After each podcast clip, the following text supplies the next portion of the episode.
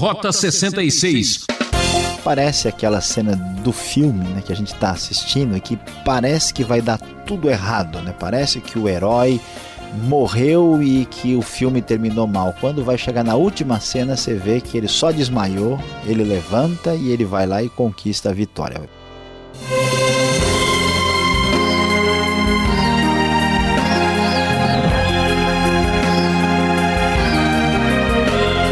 Já está no ar mais um programa Rota 66 que traz a lição do passado para nos ensinar no presente e evitar erros no futuro.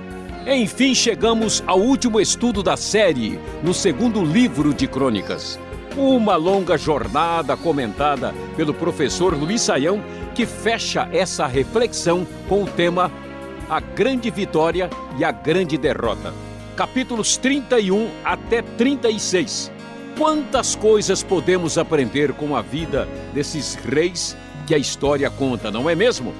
Não digo isso só por causa das grandes vitórias, mas principalmente pelas derrotas. Um estadista americano disse certa vez: Um homem não está acabado quando enfrenta a derrota.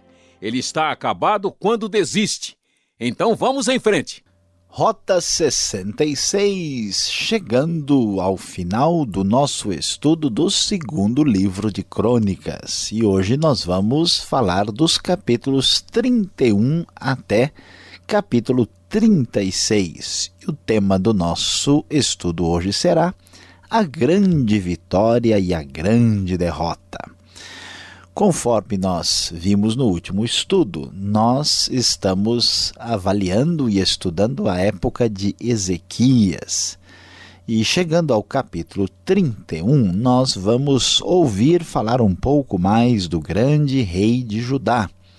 No capítulo de número 31, nós vamos ver como Deus abençoa o reinado de Ezequias na sua reforma religiosa, no seu grande avivamento que envolveu todo Judá. O texto nos diz que ao final daquela famosa festa da Páscoa, quando a festa acabou, os israelitas saíram pela cidade de Judá e despedaçaram as pedras sagradas e derrubaram os postes sagrados. Eles destruíram os altares idólatras em todo Judá e Benjamim e também em Efraim e Manassés. Depois de destruírem tudo, voltaram para suas cidades, cada um para a sua propriedade. Diante desse novo cenário, o serviço do templo é reorganizado. O texto bíblico nos diz na NVI que ele ordenou ao povo de Jerusalém que desse aos sacerdotes e aos levitas a porção que lhes era devida, a fim de que pudessem dedicar-se à lei do Senhor. Assim que se divulgou esta ordem, os israelitas deram com generosidade o melhor do trigo, do vinho, do óleo, do mel e de tudo que os campos produziam, trouxeram o dízimo de tudo, era uma grande quantidade. Então vemos como Ezequias foi bem sucedido e alcançou uma grande vitória espiritual neste momento de dificuldade. Ezequias fez tudo isso, nós vamos observar que a Bíblia nos mostra que ele fez o que era bom e certo, e em tudo ele foi fiel diante do Senhor Deus em tudo que ele empreendeu no serviço do templo de Deus e na obediência à lei e aos mandamentos, ele buscou o Senhor e trabalhou de todo o coração e por isso ele prosperou. Nós estamos aqui bem tranquilos ouvindo todo este momento especial de vitória na vida de Ezequias, quando no capítulo 32 nós vamos aqui mais uma vez ouvir o relato da ameaça de Senaqueribe contra Judá. Senaqueribe, o rei da Assíria, nessa época a Síria já se torna o grande poder mundial que sai conquistando as demais nações. A Síria já havia conquistado Samaria no ano 722 a.C. e agora ameaçara Jerusalém. No ano 701 a.C., Ezequias foi cercado pelos exércitos de Senaqueribe e estava aí a perigo de ter as suas grandes vitórias serem transformadas numa grande derrota. E o rei da Assíria chega desafiando o Deus de Israel. Verso 11 diz o seguinte: Quando Ezequias diz, é a palavra de Senaqueribe, o Senhor, o nosso Deus, nos salvará das mãos do rei da Síria, ele, ele os está enganando para deixá-los morrer de fome e de sede. Com esta atitude, de arrogância e desafio, os assírios chegam para tentar destruir Jerusalém e conquistar plenamente Judá. Mas a Bíblia nos mostra, como nós já estudamos aqui no Rota 66, no livro de Reis, que Ezequias teve uma atitude muito sábia, ele tapou as águas, impedindo que os reis, que o rei da Síria e seu exército tivesse água quando chegasse em Jerusalém ele fortificou bem os muros, ele fez um bom trabalho com seus liderados para que eles fossem psicologicamente sustentados, e quando isso aconteceu, os assírios não conseguiram conquistar Jerusalém, de modo que a Bíblia nos diz aqui no livro de 2 Crônicas, capítulo 32, verso de número 22, assim o Senhor salvou Ezequias e o povo de Jerusalém das mãos de Senaqueribe, rei da Síria, e das mãos de todos os outros, e cuidou deles em todas as fronteiras. Muitos trouxeram a Jerusalém ofertas para o Senhor e presentes valiosos para Ezequias. E o texto bíblico vai encerrar o relato da história de Ezequias, que reinou até o ano 686 a.C., e então nos diz que no final da sua vida ele agiu com orgulho e não correspondeu à bondade do Senhor, e isso faz uma referência como a Ezequias mostrou aquilo que tinha no templo de Deus para os babilônios. Diz o verso 31: Deus o deixou para provar e para saber tudo que havia em seu coração. Ezequias também aparece com um quê de fragilidade aqui no final do seu reinado, à semelhança de diversos reis descritos no segundo livro de Crônicas. No capítulo 33, chegamos ao reinado de Manassés. Depois da grande vitória da reforma religiosa, temos a grande vitória contra Senaqueribe e, infelizmente, Manassés é uma das maiores derrotas de Judá um rei que reinou por cerca de 55 anos, de 695 até cerca de 640 a.C. Nós vamos encontrar uma referência horrorosa a o que Manassés representa para Judá. Veja só, ele reconstruiu os altares idólatras que seu pai Ezequias havia demolido, ergueu altares para os Baalins, fez postes sagrados, inclinou-se diante dos exércitos dos céus, prestou culto a eles e chegou, atenção, atenção, olha que apavorante, a queimar os seus filhos em sacrifício no vale de Beninom, praticou feitiçaria, adivinhação, magia e recorreu a médiums e aos que consultavam os espíritos, ou seja, Manassés realmente era um ocultista no reino de Judá contra tudo que Deus havia indicado e ensinado. E na verdade, na sua época, eles, o povo chegou a fazer pior do que as nações que o Senhor havia destruído diante dos israelitas. Nessa situação, o livro de Crônicas vai revelar algo que não aparece em Reis, que é surpreendente.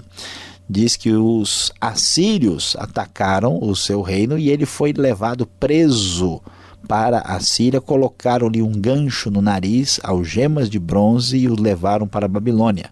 Lá ele, em angústia, ele buscou o favor do Senhor, o seu Deus, e humilhou-se muito, e quando ele orou, Deus ouviu o seu pedido e o libertou e permitiu que ele voltasse para Judá. Ele reconheceu que o Senhor era Deus e, quando voltou, restaurou o altar do Senhor e passou a cultuar a Deus. É muito surpreendente esse relato, mas mostra que mesmo o perverso Manassés teve que se curvar diante da grandiosidade do poder único de Deus. Depois o texto bíblico nos fala breve, brevemente, muito rapidamente sobre o reinado de Amon, até porque Amon reina apenas dois anos e que é aqui apresentado como um rei mau.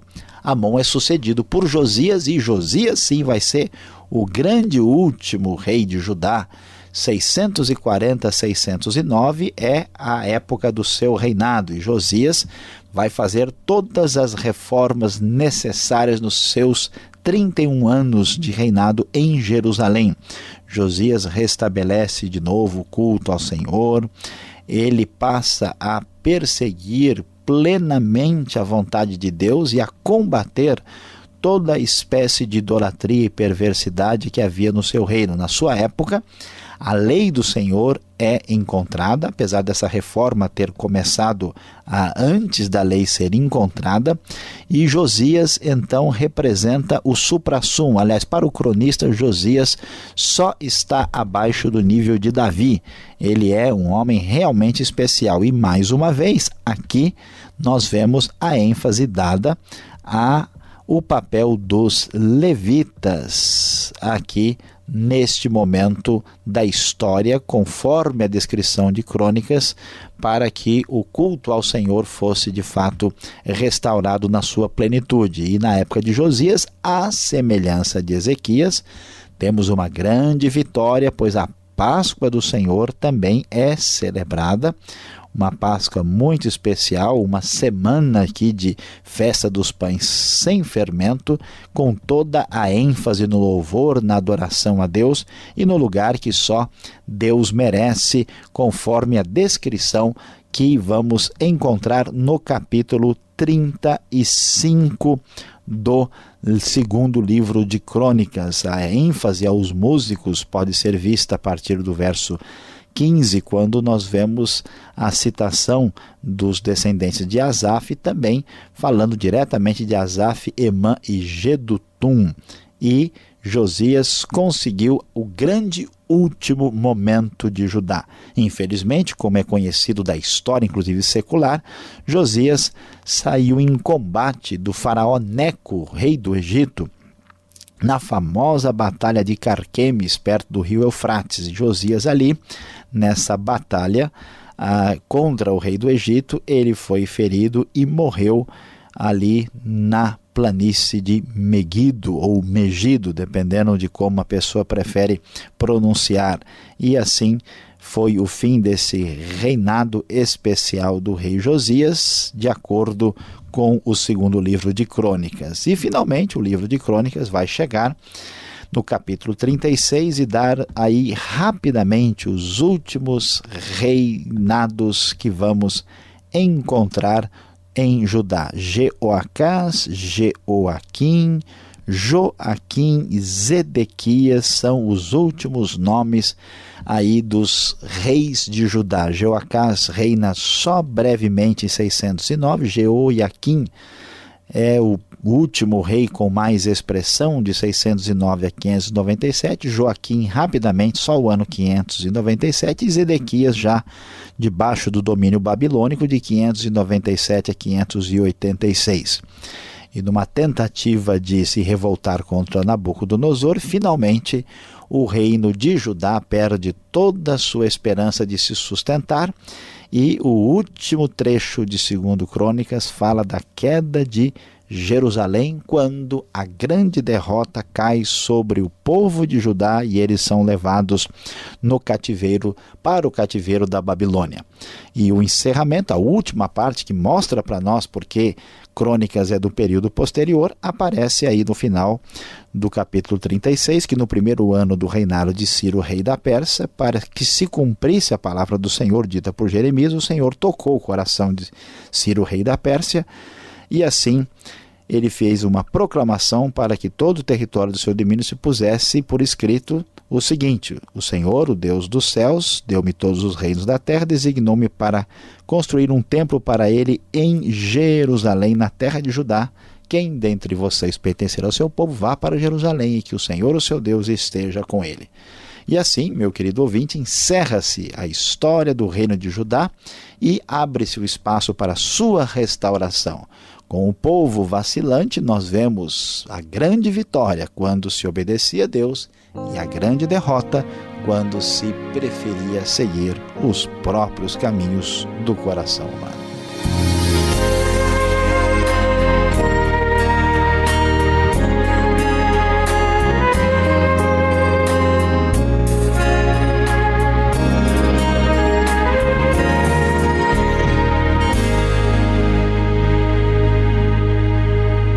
Professor Luiz Saião já volta. Este é o programa Rota 66, o caminho para entender o ensino teológico dos 66 livros da Bíblia.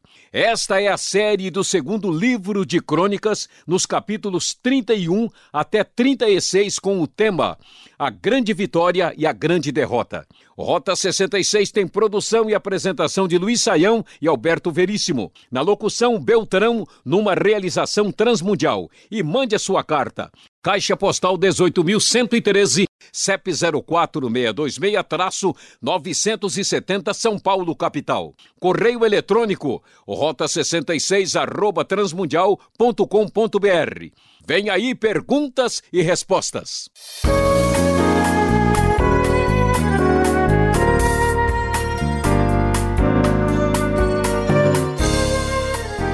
Chegando ao final do segundo livro de Crônicas, nos capítulos 31 até 36.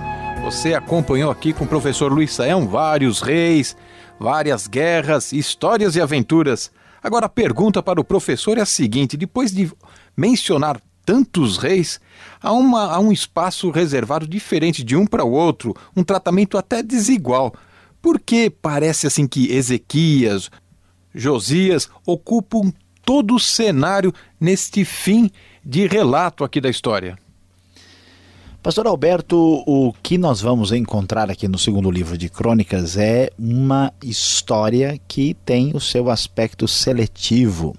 E nesse aspecto seletivo se quer enfatizar o culto, a celebração em honra ao nome do Senhor, o papel dos levitas, dos sacerdotes, portanto, os reis bondosos, os reis especialmente importantes, recebem uma atenção especial. Como nós dissemos, Crônicas quer enfatizar o aspecto positivo, aquilo que de fato a gente pode guardar aí na lembrança de maneira muito boa. Então vamos ver que é fato. Ezequias começa a ser mencionado aí no capítulo 29, nós vamos até o capítulo de número 32, quatro capítulos para Ezequias e Josias da mesma maneira. Temos o capítulo 34 e 35 inteiros, seis capítulos para os dois reis que merecem atenção. Já o desfecho, o fim de Judá, o reinado de Amon, a gente não quer nem ouvir falar muito, né? Porque não é tão significativo, então a, o relato é bastante conciso porque não vai ser muito positivo e adequado para a comunidade restaurada agora no retorno para a terra de Judá. Agora, o capítulo 35, verso 18, ele mostra um grande acontecimento, a Páscoa, que o rei Josias promove. Ela foi tão especial assim que recebe um destaque grande aqui no que ela difere da Páscoa do rei Ezequias, capítulos anteriores? Pois é, não vamos aqui né, achar que o Ezequias vai brigar com Josias, fazer a sua Páscoa melhor que a minha, não a minha que é melhor. O que, que acontece aqui? Né? O interesse de crônicas é cultico, é, é voltado para a questão da adoração do Senhor. A diferença assim, mais clara que a Páscoa de Josias vai receber, por isso ela é particular, ela é singular é que ela aconteceu no mês apropriado. Já a Páscoa de Ezequias, ela não foi na época propriamente prevista. E também nós vamos ver a ênfase no tempo de Josias, né, que a adoração dedicada ao Senhor, ela é direitinho, né, feita pelos levitas, os sacerdotes se consagram, preparam-se para o sacrifício, os levitas aí fazem tudo de acordo com a ordem estabelecida no livro da lei, né? E assim, ah, todos esses detalhes são assim mais rigorosamente cumpridos e feitos de acordo com as exigências de Deus. Por isso é que ela é particular e singular. Tá certo. Aqueles que estão nos acompanhando, acompanhando a sua aula, tem aqueles que estão ouvindo tão somente, mas tem aqueles que estão atentos, lendo o livro, acompanhando na Bíblia e chegaram aí a observar os últimos capítulos 35, 36 e salta assim a curiosidade.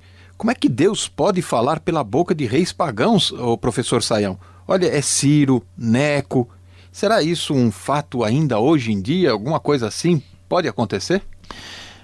É, Alberto, uma das grandes questões, um grande dilema né, que o povo de Israel e de Judá enfrentou era ter de entender que o Deus de Israel é o Deus do mundo, do universo, Deus que domina todas as outras, as, todas as outras nações.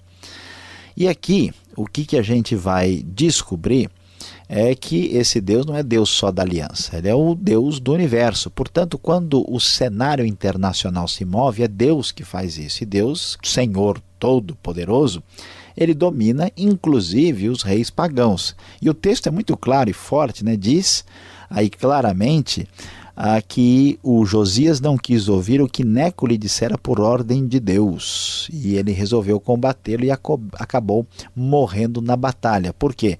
Porque o cenário dos poderosos do mundo parece que é dominado por eles, mas eles só fazem aquilo que Deus lhes permite fazer. Então, é verdade que até hoje, no cenário mundial, aquilo que é permitido que acontece, acontece às vezes por uma determinação direta de Deus ou por permissão divina. E aqui os israelitas, ou melhor dizendo, o povo de Judá, né, o representante que restou de Israel, eles sim estão ouvindo Deus falar pela boca dos pagãos, o que é possível até mesmo hoje. Então, agora a nossa caminhada aqui, a nossa aventura no livro de Crônicas, na última curva, a gente terminando este episódio, a gente dá de cara com o decreto do rei Ciro da Pérsia. Por que o livro de Crônicas faz um desfecho desse jeito, apresentando o decreto do rei Ciro? Pois é, pastor Alberto, aqui parece aquela cena do filme né, que a gente está assistindo, que parece que vai dar tudo errado, né? Parece que o herói morreu e que o filme terminou mal. Quando vai chegar na última cena, você vê que ele só desmaiou, ele levanta e ele vai lá e conquista a vitória. Parece que Judá perdeu, parece que Deus foi embora, parece que deu tudo errado. Quando a gente vai ver, olha só, o próprio rei pagão é usado por Deus para construir o templo para ele em Jerusalém. Isso significa que aquilo que Deus disse no passado, apesar do povo ter falhado e não ter cumprido a aliança e ter sido mandado para o exílio, Deus permanece o mesmo e ele vai manter aquilo que ele havia prometido. Aqui está a fonte e a base da nossa esperança. Muito bem, Sayão, obrigado pelas respostas e por esse estudo, esta caminhada no segundo livro de Crônicas. E você que está nos acompanhando, ainda temos mais um minuto para uma palavra final a você.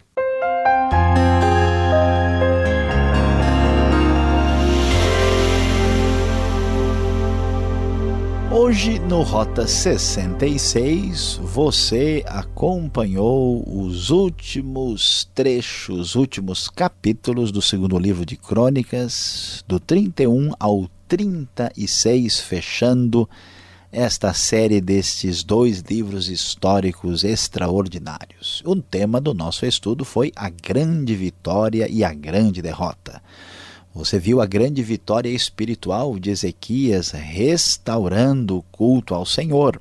Viu a sua grande vitória na resistência heróica contra Senaqueribe da Síria, que está devidamente comprovado no prisma de Senaqueribe, que está no Museu Oriental de Chicago, preservado na história grande vitória.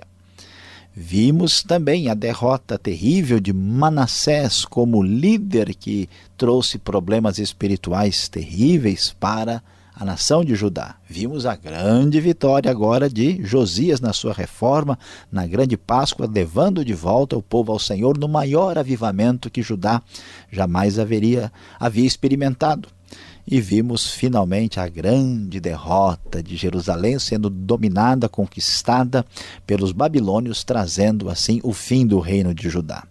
E depois de tudo isso, nós temos uma sensação certamente preocupante e negativa ao ver toda a história que começou ali na grande monarquia teocrática de Davi terminar desse jeito, nós ficamos pensativos e certamente o povo de Judá também ficou e sofreu assim. Mas no final de tudo vemos que Deus, através do decreto de Ciro, diz que o templo será reconstruído e que ele mantém a sua bênção sobre Judá. Por isso que a grande verdade é Deus parece falhar e às vezes tudo parece que vai ruir, mas a sua palavra vai se cumprir. Não se esqueça disso.